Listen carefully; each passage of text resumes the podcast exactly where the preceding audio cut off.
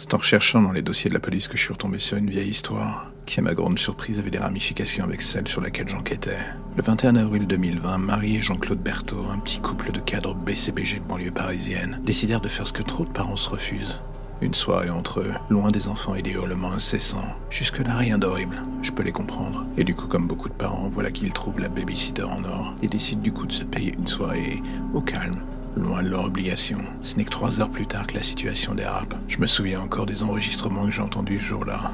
On les a tous encore en tête. La babysitter de l'époque se nommait Camille Latour. 18 ans, une fille bien sous tout rapport, recommandée par des amis des parents. On lui aurait donné le bon Dieu sans confession et à vrai dire c'était logique vu qu'elle était irréprochable attentive avec les enfants, bosseuse. Personne n'avait strictement rien à lui reprocher. Mais ce soir-là, son sixième sens de grande sœur un peu euh, protectrice était en alerte, comme elle l'indiqua dans une courte série de SMS aux parents. Elle trouvait bizarre les bruits provenant du grenier. Elle leur demanda s'il y avait un problème de rongeur ou autre. Les parents indiquèrent que non.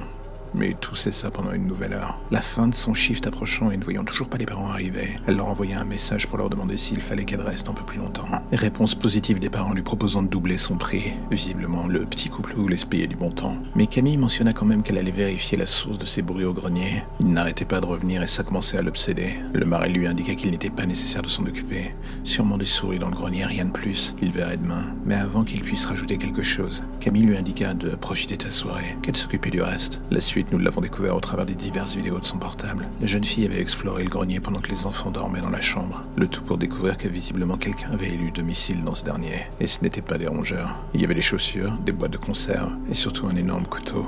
Sans un mot, Camille comprit que la maison était désormais un terrain de chasse et qu'elle et les enfants étaient potentiellement les proies. J'avoue que le sang-froid de cette gamine aujourd'hui encore m'émerveille. Armée du couteau qu'elle avait trouvé dans le grenier et de son téléphone, elle repartit le plus vite possible vers la chambre des enfants. Tout cela pour apercevoir sur le sol des traces de pas, cachées dans l'ombre. Quelqu'un l'avait observé et avait surtout profité de l'ouverture de la trappe pour s'aventurer vers la partie inférieure de la maison.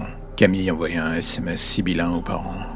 Intrus dans la maison, prévenez la police, je m'occupe des enfants. Pas vraiment le genre de message que les parents aiment entendre en pleine nuit, surtout venant de la babysitter. Dans les rapports de police qui suivirent, le reste de la description des faits me laisse toujours pantois quand on sent froid de cette gamine. Je dis cela car je ne sais pas comment j'aurais réagi à sa place. En rentrant dans la chambre des enfants et trouvant un homme à l'allure de clochard devant le lit des gamins, marmonnant des sons complètement incompréhensibles, un père de famille ou une mère l'aurait passé par la fenêtre immédiatement. Elle préféra tenter une approche plus subtile pour essayer de détourner son attention des enfants.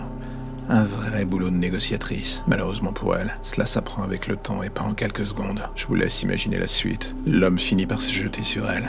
Ce qu'il n'avait pas prévu, c'était le couteau qu'elle tenait dans son dos. Et vous savez comment se met en place l'instinct de défense dans ces cas-là Un geste simple, sans réfléchir. Le couteau planté dans le ventre. L'homme tituba pendant un instant avant de s'écrouler dans le couloir. Au loin, le bruit des voitures de police rassura la jeune Camille Latour. Elle avait sauvé la vie des enfants.